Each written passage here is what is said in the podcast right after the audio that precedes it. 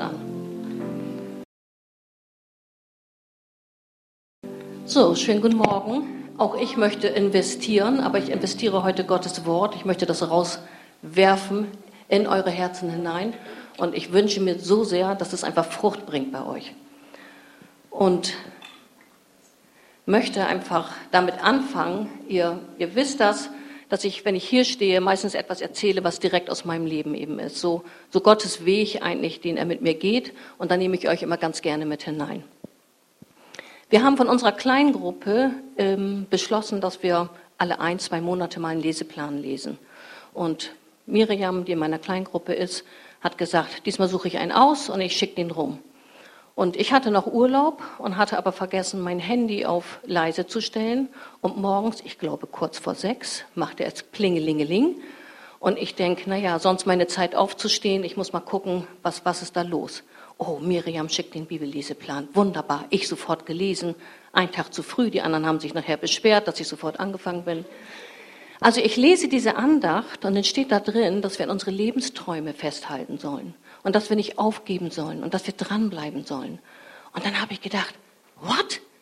Lebensträume? Und gerade in dieser Nacht hatte ich geträumt, wie ich in einer Gesellschaft bin, wo ich einfach von Tisch zu Tisch gehe, wo ich Menschen anspreche und ich einfach gesagt habe, kennst du Jesus? Darf ich mal für dich beten? Ich wurde zwar dumm angeguckt, aber ich habe immer wieder gefragt im Traum, darf ich für dich beten? Bis ich das dann durfte. Ich habe Übernatürliches erwartet. Und so denke ich, und das steht heute in dem Bibelleseplan als Andacht, den Lebenstraum festhalten. Das fand ich so genial. Und so heißt heute meine Predigt natürlich, ich habe das auch schon rumgeschickt, Lebenstraum oder Seifenblase. Und das ist mein Lebenstraum. Mein Lebenstraum ist, ich möchte Menschen erreichen, ich möchte Menschen von Jesus erzählen, ich möchte mit ihm beten, dass sie erleben, es gibt einen Gott, der lebt, dass es nicht einfach nur Worte sind, die man spricht, sondern er ist lebendig und er will sich dir eben offenbaren. Und das ist so herrlich. Und vor Monaten hatte ich mich entschieden, bei meiner letzten Predigt hatte ich das hier gesagt, ich will mich jetzt entscheiden, da wo ich bin, wenn Gott mir einen Impuls gibt, dann will ich mutig sein. Dann will ich das einfach tun. Und ich habe gemerkt, dass diese Entscheidung wirklich, wirklich wichtig ist, weil sonst denkt man immer, hm, mal gucken, schafft Gott da Raum? Nein, wir müssen uns tatsächlich entscheiden. Und so bin ich angefangen, habe hier und da, wie in meinem Traum, tatsächlich Leute angesprochen, aber viele sagen dann, ach Jutta, von Religion halte ich nichts. Und ich dann ganz frech, nein, ich auch nicht. Religion halte ich gar nichts von. Religion ist teilweise gesetzlich, ist unpersönlich. Aber wenn du mit dem lebendigen Jesus in Kontakt kommst und er dich berührt und er sich offenbart und du erkennst, es gibt einen Gott, der wirklich lebt, dann ist das keine Religion. Dann ist das etwas, was du leben kannst. Du bekommst eine, du kannst eine Beziehung leben mit ihm. Und wenn du die täglich mit ihm lebst, dann wirst du Tag für Tag verändert. Und das ist einfach ein Genuss. So und auf dieser Schiene bin ich tatsächlich immer dran, Menschen so anzusprechen. Der Punkt ist nur, man, manchmal kriegt man Impulse, wo man dann auch denkt, also hier passt es nun wirklich nicht. Ich bin letzten Dienstag auf einer Beerdigung gewesen, im kleinen Kreis. Und wie die evangelischen Pastoren eben predigen, wir kommen alle in den Himmel. Gott freut sich schon, dass wir aufgenommen werden. Und das ist einfach ein Genuss. Er hat wirklich gut gepredigt, wenn wir wirklich alle hinkommen würden. Und ich sagte dann so nebenher zu meinem Mann, ich sage, mit dem werde ich hinterher reden. Der kriegte schon Schnappatmung. Und ich hatte das Glück, weil es so eine kleine Runde war, dass er sich persönlich verabschiedete und er gibt mir die Hand und ich sage, hätten Sie gleich noch mal einen Moment Zeit für mich? Und dann habe ich halt mit ihm gesprochen und habe gefragt, sind Sie persönlich da wirklich von überzeugt, dass grundsätzlich jeder Mensch in den Himmel kommt?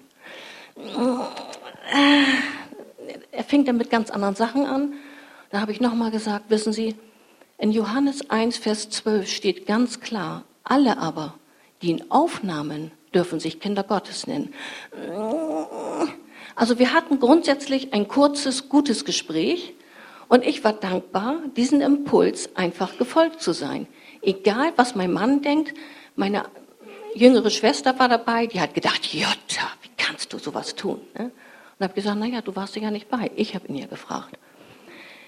so möchte ich einfach durchs Leben gehen, dass wenn Gott mir einen Impuls gibt, dann möchte ich offen sein, um sein Wort, um ihn einfach bekannt zu machen. Das ist mein Lebenstraum. Es gibt so viele Menschen, die haben noch nie was von Jesus gehört. Schon lange nicht, dass er der Retter ist, dass er dich erwählt hat, dass du ein neues Leben mit ihm gehen kannst.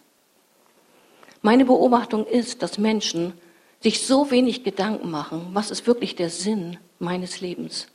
Aus dem Grund bieten wir zweimal im Jahr Alpha an. Genau mit diesem Text. Was ist der Sinn deines Lebens? Und dann gibt es aber krasses Gegenteil. Dann gibt es Menschen, die haben von Anfang an diesen Lebenstraum, oder ich sage Berufung, aber diesen Lebenstraum in sich, dass sie sagen, ich kann nicht anders.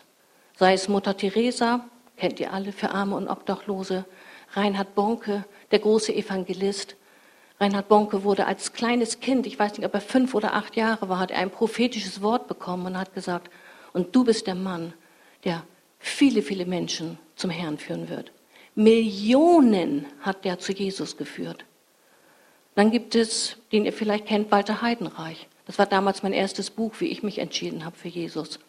Er hatte Drogen genommen, er war abhängig von Drogen und er ist sauber geworden durch Jesus, durch seine Kraft, durch seine Gnade. Was macht er jetzt? Er hat den Wiedenhof gegründet, um andere Drogenabhängige durch Jesus in die Freiheit zu führen. Joyce Meyer kennen die meisten. Früher hat man gesagt Fernsehpredigerin, heute gibt es YouTube.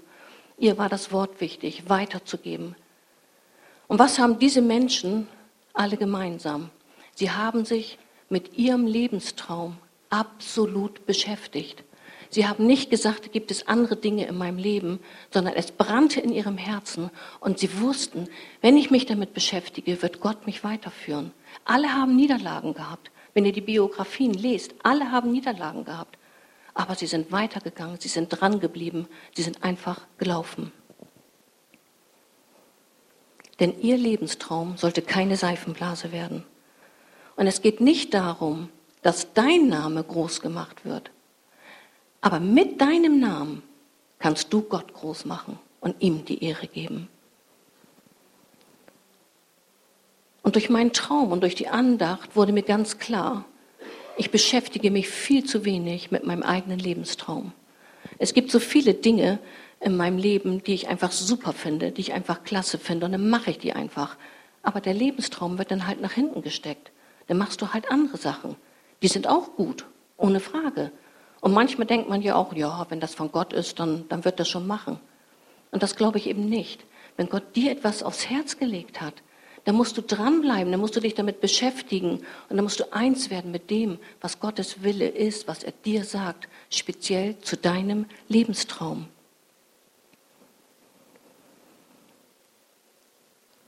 Und ich habe mich in den letzten Jahrzehnten eigentlich zum Mädchen für alles entwickelt. Und darum stellt sich mein Lebenstraum immer irgendwie hinten an. Und das wird sich jetzt ändern. Amen dazu. Denn ich möchte Menschen erreichen. Ich möchte sie in die Freiheit führen. Ich weiß, was das bedeutet, gefangen zu sein, Sklave zu sein. Ich komme aus der Esoterik. Ich habe ganz andere Sachen erlebt. Und Gott hat mich von Anfang an eigentlich darin benutzt, Menschen zu erreichen, ihnen zu erzählen von der Liebe Gottes, was er kann. Und da werde ich weitermachen und jeden Impuls folgen. Und ich möchte mit euch zusammen einen Bibelvers lesen, mehrere Verse. Johannes 1, 19 bis 24. Die führenden Männer der Juden in Jerusalem schickten einige Priester und Leviten zu Johannes. Sie fragten ihn, wer bist du? Da nutzte Johannes die Gelegenheit, um sie auf Jesus Christus hinzuweisen. Stellt euch mal vor, ihr lernt jemanden kennen und er sagt, wo kommst du her? Und du fängst jetzt erstmal an zu erzählen, kennst du Jesus? Ne? So hat Johannes das gemacht. Er hat erstmal auf Jesus hingewiesen. Fand ich schon krass. Er bekannte, er bekannte und ließ keinen Zweifel offen, ich bin nicht der Christus, der von Gott versprochene Retter. Wer bist du dann? fragten sie weiter. Bist du Elia?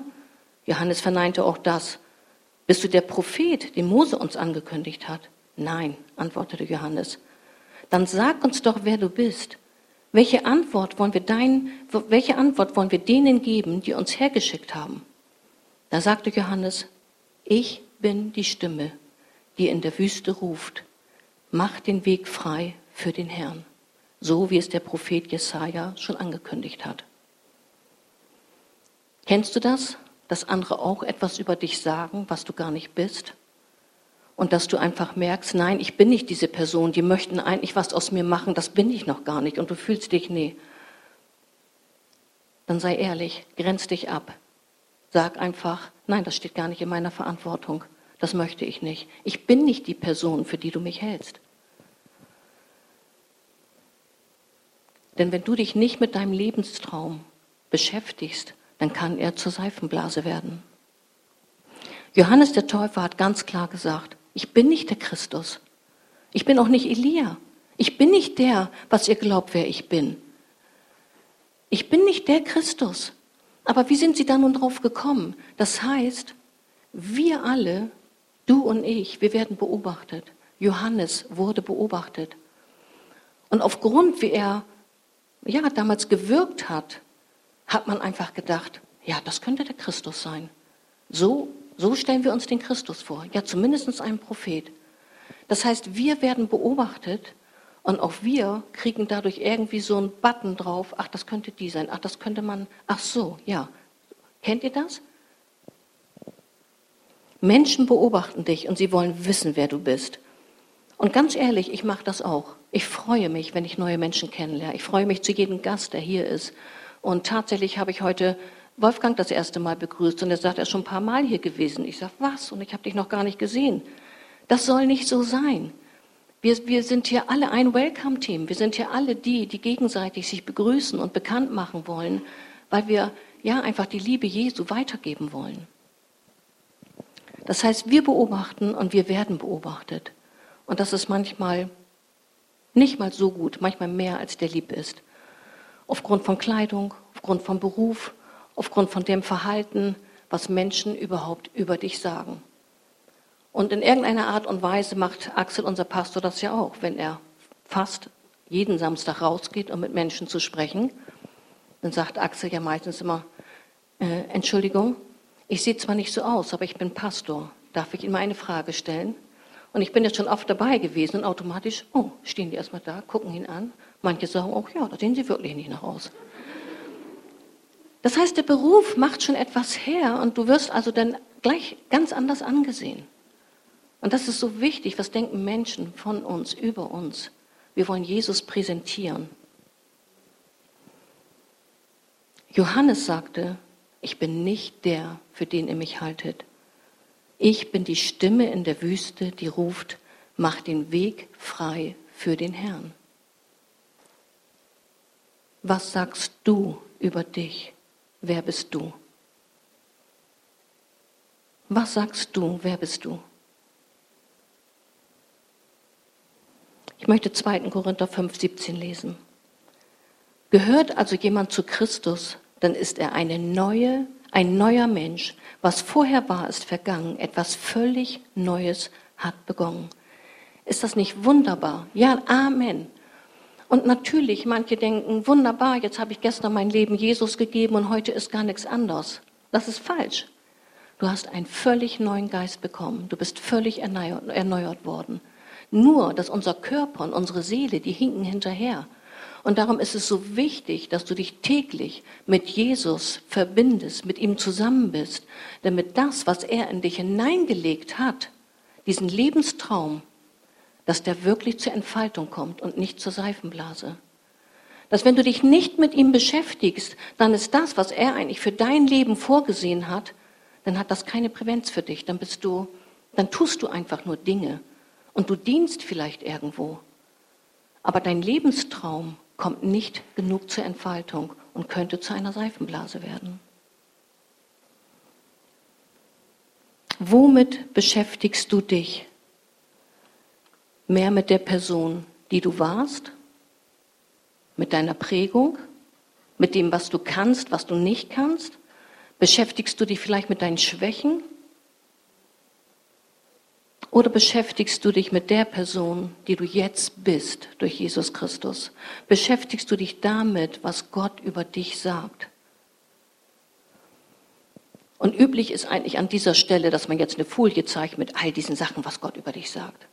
Das mache ich ganz bewusst nicht. Mein Wunsch ist es, dass ihr nachschlagt in eurer Bibel, meinetwegen online, ist ja ganz egal. Was sagt Gott über dich? Wer bist du? Natürlich sind wir ein Kind Gottes, aber du bist ja weitaus mehr. Du hast alles von ihm bekommen. Er sagt sogar, wir können herrschen. Du hast Autorität bekommen. Du bist Sieger, du bist mutig. Ist das nicht genial? All das kannst du dir nehmen, weil er für dich diesen Weg freigemacht hat. Gott möchte unseren Charakter ausbilden. Wir hörten das letzte Woche wunderbar von Axel. Und durch die Wiedergeburt gibt Gott uns eine ganz neue Chance, unser neues Leben neu zu gestalten, weil dieser Plan, der in uns hineingelegt wurde, durch Gott, durch den Heiligen Geist, den möchte er zur Entfaltung bringen. Wenn wir uns aber Sorgen machen, was denken andere über mich? Und so bin ich erzogen worden. Erstmal rausgucken aus dem Fenster, gucken die Nachbarn. Was denken die? Jutta, was hast du wieder an? Wann bist du nach Hause gekommen? Viel zu spät. Da hast du draußen geschrien. Ach, alles Mögliche, ihr kennt das. Also ich bin damit groß geworden, was denken die anderen über dich? Aber in dem Moment, wo wir das einfach weiterleben und das nicht Gott abgeben, weil es ein Ende hat, in dem Moment gibst du unbewusst anderen Menschen aber auch die Kontrolle über dich. Du hast deine Kontrolle abgegeben weil du machst dir keine Gedanken mehr über deinen Lebenstraum, über das, was Gott für dich vorbereitet hat, was er Wunderbares dir zurechtgelegt hat, sondern du machst dir ständig Gedanken, kann man ja nicht machen. Nee, nee, das denken die auch, haben die auch schon mal gesagt. Ich lasse das lieber. Und in der Regel verbringen wir viel Zeit damit, was andere über uns denken und wundern uns, dass der Lebenstraum, der irgendwann mal da war, zur Seifenblase geworden ist. Jesus sagt in Matthäus 11:30, das Joch, das ich euch auflege, ist leicht. Und was ich von euch verlange, ist nicht schwer zu erfüllen. Und wenn du das nicht empfindest und du tatsächlich als Christ wahrnimmst, es ist anstrengend und es ist schwer, dann glaube ich, dass du nicht deinen Lebenstraum lebst. Dann tust du Dinge, die gut sind, aber du lebst nicht deinen Lebenstraum, nicht den Traum, den Gott dir in deinem Herzen hineingelegt hat. Jesus ist gekommen, um dich zu befreien. Jesus ist gekommen, um dich stark zu machen. Jesus ist gekommen, damit du diesen Mut, den er hatte, den hat er dir gegeben. Er hat dich zu einem Überwinder gemacht. Aber wir müssen uns trotzdem immer wieder neu entscheiden. Und das liegt dann an dir. Von ganz alleine wird der Lebenstraum sich nicht entwickeln auch wenn er von Gott kommt. Und die Bibel lehrt uns das Prinzip des Austauschens. Denke also nicht über deine Schwächen nach. Denke nicht darüber nach, was andere sagen. Gib das ab ans Kreuz, tausche das aus und beschäftige dich damit, was du nach Gottes Willen sein solltest und was Gott in deinem Leben bewirken möchte. Einzig und allein, was Gott über dich sagt, ist die Wahrheit und bringt eine Wirkung, die dich reifen lässt, die dich stark macht, die dich sicher macht, die dich fröhlich macht, die dich glücklich macht, alles. Wenn du mit Gott so zusammenlebst, dass du sein Wort, was er über dich sagt, wirklich aufnimmst und sagst, es ist ganz egal, was meine Prägung war, es ist ganz egal, wie meine Erlebnisse waren, aber das ist die Wahrheit, dann wirst du verändert werden. Dann wirst du mutig werden, dann wirst du stark werden, dann wirst du Bäume ausreißen, wenn du aus dem Gottesdienst kommst. Weil du sagst, das, was ich heute gehört habe, das will ich jetzt sofort umsetzen. Dann gibt es kein Wenn und kein Aber mehr. Und da möchte ich hin. Je älter ich werde, möchte ich dahin. Das Älterwerden hat Nachteile. Ihr seht, ich habe heute Papier und kein iPad, weil die Schrift ein bisschen größer ist. Und habe trotzdem noch ein bisschen Schwierigkeiten. Und ich glaube, dass Gott äh, Johannes den Täufer schon bei der Geburt letztendlich berufen hat.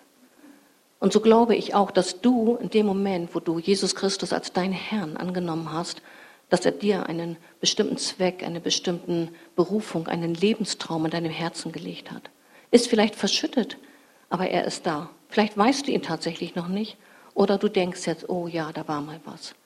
Auf jeden Fall glaube ich, mit deiner Wiedergeburt hat Gott in dir etwas völlig Neues geschaffen und hineingelegt, das auszuleben. Und viele sagen, naja, ich, ich kann das nicht so gut, ich kann das nicht so gut. Und wir werden immer daran gemessen, sind wir gut? Mache ich das richtig? Mache ich das perfekt? Aber darum geht es nicht. Vielleicht bist du eine Person, die einfach sagt, ich bin so authentisch und ich bin so ehrlich in dem, wenn ich mit jemandem spreche, dass ich dir nicht nur meine guten Sachen sage, sondern auch meine Niederlagen. Auch das, was mich runtergezogen hat. Aber ich spüre einfach, wenn ich mit jemandem spreche, dann kann ich mit dem beten und ich hab, empfinde, das ist ihnen ein Segen. Vielleicht bist du so eine Person. Das hat ja nicht immer etwas mit Dienen zu tun, sondern es hat da was mit zu tun, wenn du einen Lebenstraum von Gott hast, dass er durch dich groß gemacht wird. Ihm soll alle Ehre gebühren, das, was wir immer singen, durch dein Leben. Du kannst jetzt die Folie zeigen, Thorsten. Ich weiß nicht, ob man das so sehen kann. Ja, ihr könnt es von da sehen. Ich muss mich selber eben umdrehen, weil ich die nicht. Also das ist alles unvollkommen. Das habe ich nur einfach schnell mal eben gemacht, nur als Beispiel. Also Gottes Kirche, das sind wir hier letztendlich in der Mitte. Und von Gottes Kirche geht aus Kindergottesdienst. Hier Christine macht den Kindergottesdienst und den macht sie, weil ihr Kinder wichtig sind weil sie sagt, Kinder müssen einfach Werte bekommen. Die müssen einfach so leben, dass sie wissen, es gibt was anderes als immer nur das, was sie in der Schule hören oder im Kindergarten hören. Gottes Werte möchte sie ihnen beibringen. Aus diesem Herzen hat sich entwickelt, wir müssen mehr tun, wir müssen mehr machen, wir müssen Fokus Familie haben, wir wollen Familien erreichen. Das ist das, was in ihrem Herzen ist. Also bildet sich aus dem Kindergottesdienst wieder Fokus Familie. Und vielleicht ist in diesem Bereich dein Lebenstraum mit drin. Ich habe mit einer Person gesprochen, die hat gesagt, ich liebe so spezielle Kinder, so ganz spezielle Kinder. Und dann sage ich, ja, und warum machst du alles alleine? Warum integrierst du das denn nicht hier mit rein? Wir sind doch Gottes Kirche, wir sind doch die Hoffnung der Welt. Wir wollen doch Menschen zeigen, dass es einen Gott gibt, der uns verändern kann und dass wir mit ihm alleine wirklich das Glücklichsein, den Frieden haben. Eine Person hat einen Kaffee auf dem Herzen. Auch das fließt doch irgendwo hier mit rein. Dann wird es irgendwann nicht nur unsere Cappuccino-Bar sein, sondern man möchte einen Kaffee haben. Aber das eine dient doch das andere. Evangelisation, Axel, der mit Christina und anderen Personen regelmäßig rausgeht, um einfach zu sagen, wir müssen Menschen erreichen. Wir müssen denen doch erzählen, dass es einen Gott gibt. Wie ich am Anfang gesagt habe, die meisten kennen den Namen Jesus gar nicht. Die kennen nur Religion. Unter diesem Bereich ist vielleicht mein Lebenstraum mit drin. Ich möchte das unterstützen, Evangelisation. Ich möchte Menschen einfach ansprechen, völlig egal, ob sie hier zum Ort gehören oder ob die in Timbuktu wohnen. Ich bin vielleicht irgendein Schritt und beim zehnten Ansprechen ist diese Person vielleicht von Gott berührt und bekehrt sich in irgendeiner anderen Stadt. Es geht mir nicht darum, um diese Kirche. Es geht mir um Kirche grundsätzlich. Es geht mir darum, dass wir als Kirche raus müssen, dass wir Menschen sehen und sie ansprechen, um sie zu Jesus hinzuführen. Neben Gottes Kirche Kleingruppen, die so wichtig sind, aufzufangen. Jugend. Hier Jessica. Jessica ist, ist der Jugend so wichtig, weil sie einfach sagt, wir müssen doch den Jugendlichen das einräumen, dass sie einfach ja, stark werden, dass sie wissen, wer sie sind, dass sie einfach ihre, ihre Wichtigkeit erkennen. Wir wollen Jugendliche so zubereiten und zurüsten, dass sie die nächsten Leiter werden hier in unserer Kirche. Das ist doch ihr Herzensanliegen. Ist das nicht genial?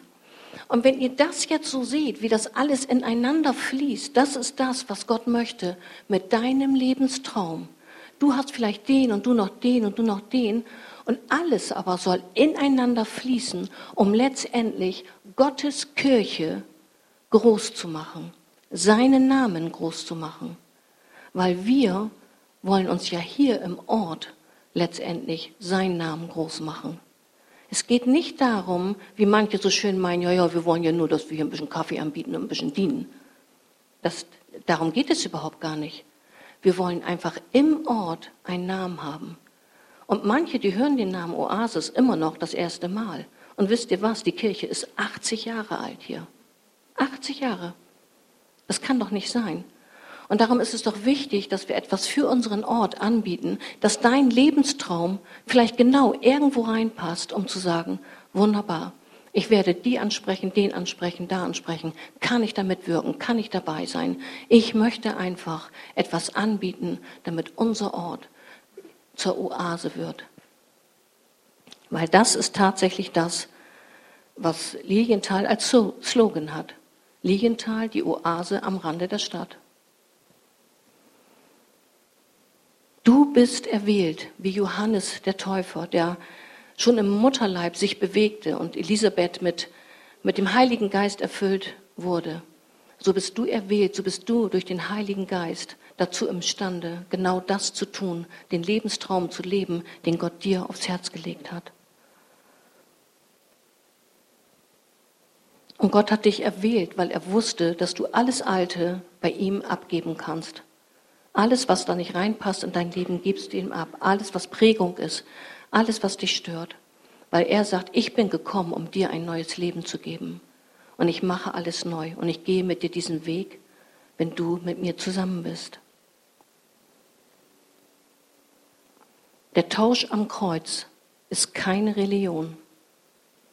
Der Tausch am Kreuz, dein altes Leben gegen ein neues, ist was Einmaliges und macht dich selbstsicher, stark und zufrieden. Und du weißt, ich habe, ich habe in mir den lebendigen Gott, du bist die Wohnung. Das ist total genial. Aber wir müssen uns mit unserem Lebenstraum beschäftigen, damit er nicht zu einer Seifenblase wird. Jesaja 40,3, das ist der Satz, wo Johannes der Täufer sich aufberufen hat. Hört, jemand ruft, bahnt dem Herrn einen Weg durch die Wüste baut eine Straße durch die Steppe für unseren Gott. Ich möchte eine Frau sein, die diesen Weg bahnt. Denn ich denke, dass wir hier in Deutschland und nicht nur in Deutschland, dass wir auch in Lienthal eine Steppe haben, eine Wüste haben. So trocken, weil ich wenig, wenig göttliche Frucht einfach sehe. Und wie ich am Anfang schon gesagt habe, durch die Entscheidung, die ich getroffen habe, passieren mir die unmöglichsten Sachen. Ich bin Samstag vor einer Woche mit dem Rad morgens schon in Wobswede gewesen zum Schwimmen und komme also zurück und ich habe ein E-Bike und vor mir fährt ein Herr mit einem Rad mit einem großen Hänger hinten dran. Und ich mache genau das, was ich selber eben gepredigt habe. Ich beobachte und habe erstmal mir Gedanken gemacht, was kann das so sein? Im Hänger 25 Aldi-Tüten, großes Zelt. Na, denke ich, das ist bestimmt ein Obdachloser. Ich klingel also, will an vorbei. Ich fahre da an vorbei, da gibt Gott mir den Impuls und mit dem wirst du sprechen. Ich denke, witzig, ich fahre an vorbei. Guck aber gleichzeitig, aha, ist ein jüngerer Mann, oh, ein neues Rad. Also obdachlos scheint er nicht zu sein. Ich fahre also weiter. Dann höre ich ihn rufen und ich denke, habe ich meine Tasche verloren, greif nach hinten. Er ruft weiter. So denke ich, jetzt musst du anhalten. Wieder der Impuls, du sollst ja mit ihm reden. Ich denke, das kann doch jetzt nicht wahr sein. Ein wildfremder Mann, was soll ich dem jetzt erzählen? So, dann waren wir hier bei Gerd, es Waghauser Straße, da fuhren wir dann lang. Und dann sage ich, wollten Sie noch was? Ja, ich weiß nicht, wie ich nach Bremen komme und ich möchte so gern auf den Deich fahren. Naja, habe ich gedacht, das ist erstmal ein guter Einstieg, ich fahre schön langsam. Wir hatten noch circa 200 Meter, bis ich in der Worpheimer Straße reinbiegen konnte hat er mir sein Leben erzählt, was er vom Beruf macht, also alles. Er ist in Prag geboren und naja, ganze Leben halt. Wir stehen also da, wo ich abbiegen will. Da steht ein großes Schild. Der Fußweg ist gesperrt das ganze Jahr über. Da kann man nicht weiterfahren. Da sagt er, also auf der Straße mit meinem Hänger kann ich nicht fahren. Und ich war ja noch zu nichts gekommen. Wir haben ja erstmal nur über das Leben gesprochen, noch nichts von Jesus. Da sagt er, dann muss ich ja wohl mit ihm fahren. Oh, denke ich, Gott lässt mich also doch nicht so vom Haken. Die Worpheimer Straße, ich würde sagen, ich habe heute mal gegoogelt, die ist vier, viereinhalb Kilometer lang. Wir sind die ganze Straße zusammengefahren. Ich habe mich gedrosselt auf 13 Stundenkilometer, sonst fahre ich 25. Und dann haben wir alles genutzt zu sprechen. Er hat mir von seinen Schwierigkeiten erzählt und, und, und. Bis ich dann gesagt habe, wissen Sie was? Nein, ich habe ihn ja geduzt. Wir haben uns ja vorgestellt, er ist ja Jiri. Und äh, da habe ich gesagt, weißt du was? Das, was du mir alles so erzählt hast, da gibt es eigentlich genug Gründe, dass ich für dich beten äh, könnte. Und was sagt er? Von Religion halte ich nichts. Ich also wieder meinen schlauen Satz aufgesagt. Und dann habe ich gesagt, ja, aber wenn du Jesus erlebst, wenn er sich dir offenbart, dann ist dein Leben völlig anders und du kannst ganz anders weitergehen. Jedenfalls durfte ich für ihn beten. Und bis zum Ende der Worpheimer Straße war alles geschafft, was ich hätte sagen sollen. Und er ist dann dahin gefahren und ich bin dann dahin gefahren. Und dann habe ich gedacht, wie genial ist Gott, der dir einen Impuls gibt, aber ich auch gut da drin bin. Nee, nee, nee, nee, nee, nee, das kann nicht sein. Das, kann das, das passt ja überhaupt gar nicht. Und das tatsächlich umzusetzen, das erfordert auch Mut. Aber das will ich sein. Ich will mutig sein. Ich diesen jungen Mann, den werde ich ja gar nicht wiedersehen, aber das spielt ja keine Rolle. Irgendeiner wird ihm wieder was von Jesus erzählen. Und irgendwann wird er sagen, da hat doch schon mal so irgendwie jemand was gesagt, Jesus wird sich offenbaren. Und er wird sich dann Jesus öffnen. Und das ist doch genial. In dieser Welt, wo wir leben, sind wir doch die Kirche, die Hoffnung der Welt. Wir müssen doch Menschen erreichen, damit sie gerettet sind und damit sie vor allen Dingen ein angenehmes Leben haben, weil das hast du mit Gott. Wie sieht dein Lebenstraum aus?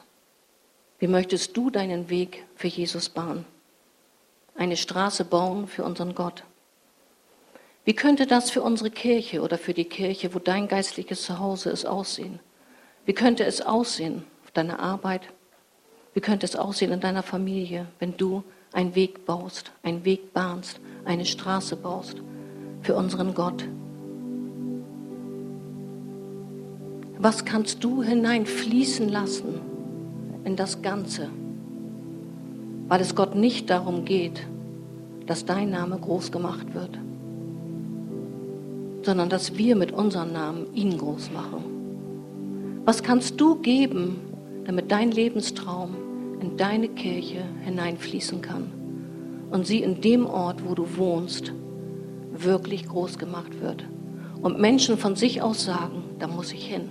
Da wird das angeboten, da wird das angeboten. Und wenn ich in Not bin, da wird immer für mich gebetet. Wie herrlich wäre das?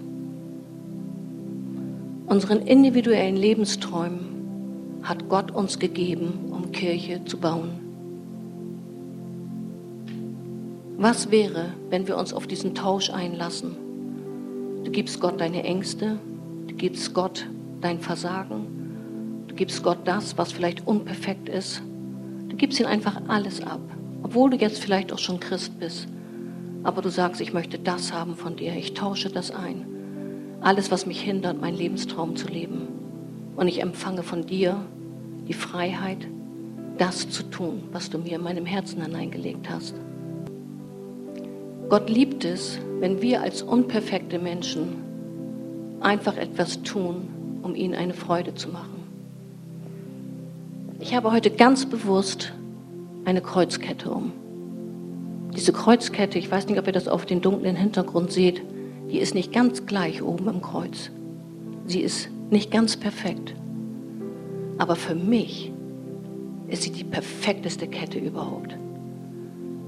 Mein Enkel Luca hat mir die gemacht, bevor er seine Crossover-Segnung hier hatte. Er hat sich so gefreut auf den Tag und hat gesagt, Oma, ich mache mir so ein Kreuz und ich, du kriegst auch eine. Ich, ich mache dir auch ein Kreuz. Und ich weiß gar nicht, was das für Material ist. Könnte Bronze sein, wie auch immer. Aber mit diesem, mit dem, was Luca da für mich gemacht hat, ist mein Herz so groß geworden. Das ist so ein Geschenk, das hat mich so überwältigt. Und da denke ich jedes Mal dran, wenn ich etwas für Gott tue, wo ich denke, kann ich doch nicht.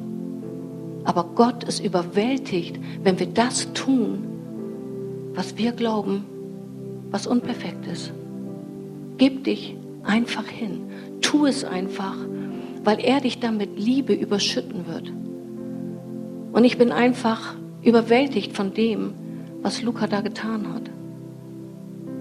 Und das macht mich so, so glücklich. Und Gott macht es so, so glücklich, wenn du dich einfach gibst. Aber ich möchte noch einen letzten Bibelvers lesen, weil manche vielleicht sagen, ich bin zu jung, ich bin zu alt. Auch ich komme manchmal mit der Ausrede schon, na, ich bin ja schon zu alt. Ich bin ja auch nun Oma, schon lange. Aber kann man zu alt sein, um das Reich Gottes zu bauen? Nein. Und man kann auch nicht zu jung sein. Darum lese ich nochmal vor, 2. Könige 22.1.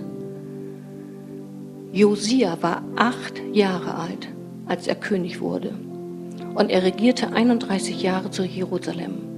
Und er tat, was dem Herrn wohlgefiel und wandelte ganz in dem Wege seines Vaters David und wich nicht davon ab, weder zur Rechten noch zur Linken. Nicht dein Alter, nicht deine Herkunft, nicht deine Schwächen, nicht dein Unperfektsein macht es aus, sondern ganz alleine der, der in dir wohnt. Der bringt das Werk zu Ende. Der ist es angefangen und er wird es zu Ende bringen. Es gibt kein zu jung. Josia war acht Jahre alt. Es kommt nur darauf an, weiche nicht von deiner Rechten und nicht von der Linken. Bleibe auf seinem Weg und er wird dich leiten und er wird dich führen.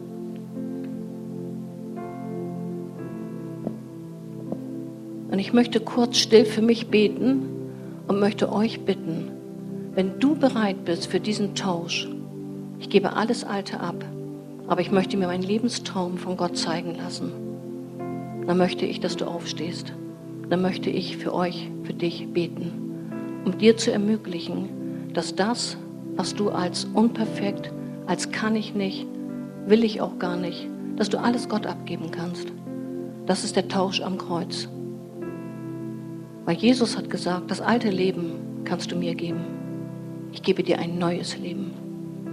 Und er lebt in dir oder vielleicht auch noch nicht. Dann hast du vielleicht die Gelegenheit heute das erste Mal, wenn du dich angesprochen fühlst, Jesus dein Leben zu geben, dein Herz zu geben. Ich werde jetzt beten. Jesus, ich danke dir von ganzem Herzen, dass dein Wort Kraft hat und dass dein Wort uns verändert. Und ich möchte dich bitten, dass du Menschen ansprichst in ihrem Herzen, ja, dass sie sich danach sehen, diesen Lebenstraum zu leben. Und dass du sie berührst und dass sie anfangen, sich ja, zu zeigen, dass sie sagen, ich will dabei sein. Ich möchte einen Lebenstraum wieder neu erwecken. Ich möchte von Gott berührt werden, erfüllt werden mit dem Heiligen Geist. Wer möchte aufstehen? Dankeschön. Vielen Dank. Dankeschön.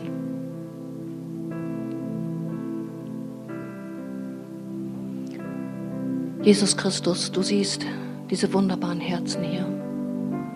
Du siehst, dass sie alle von dir etwas bekommen haben, was vielleicht verschüttet wurde, was man vielleicht auch, wie ich das so gerne mache, einfach verdrängt. Man hat viele andere Dinge, die auch gut sind. Aber du bist ein Gott, der möchte Neues schaffen. Und darum komme ich jetzt, Gott Vater, mit meinen Geschwistern zu dir, Jesus Christus. Ich bringe dir alle Nöte, ich bringe dir alle Schwächen, ich bringe dir unsere Unvollkommenheit. Und ich bringe dir das, ich kann das doch nicht. Danke, Jesus, dass ich von dir den Tausch entgegennehmen darf. Erwecke du den Lebenstraum in diese wunderbaren Menschen. Ich nehme von dir die Freiheit, die du uns gegeben hast durch deinen Tod und spreche euch das neue Leben neu zu, dass es anfängt zu leben und dass es den Sieg in euch gewinnt. Du, Jesus, bist die Autorität, die du ihnen gibst. Dein Herz, Jesus, soll in ihrem Herzen sein. Deine Träume sollen ihre Träume werden. Dein Wille soll ihr Wille werden. Komm, Heiliger Geist, erfüll du diesen Raum, erfüll du diese Herzen.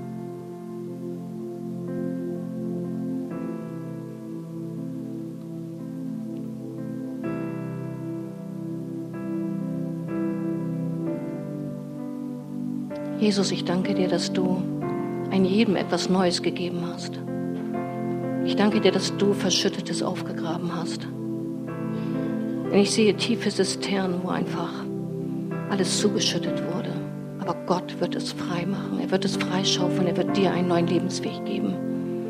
Und er wird dir Freude geben. Weil alles, was mit ihm zu tun hat, hat mit Freude zu tun, trotz Niederlagen. Trotz Rückschläge bist du freudig und mit seiner Liebe eingebunden. Danke, Jesus. Ich befehle dir jeden Einzelnen an und bitte dich, dass du im Laufe der nächsten Tage mehr und mehr mit ihnen zusammenarbeitest und sie zu dir kommen, um den ganzen, ja, den Weg mit dir zu gehen und den Lebenstraum neu zu empfangen von dir. In Jesu Namen. Amen.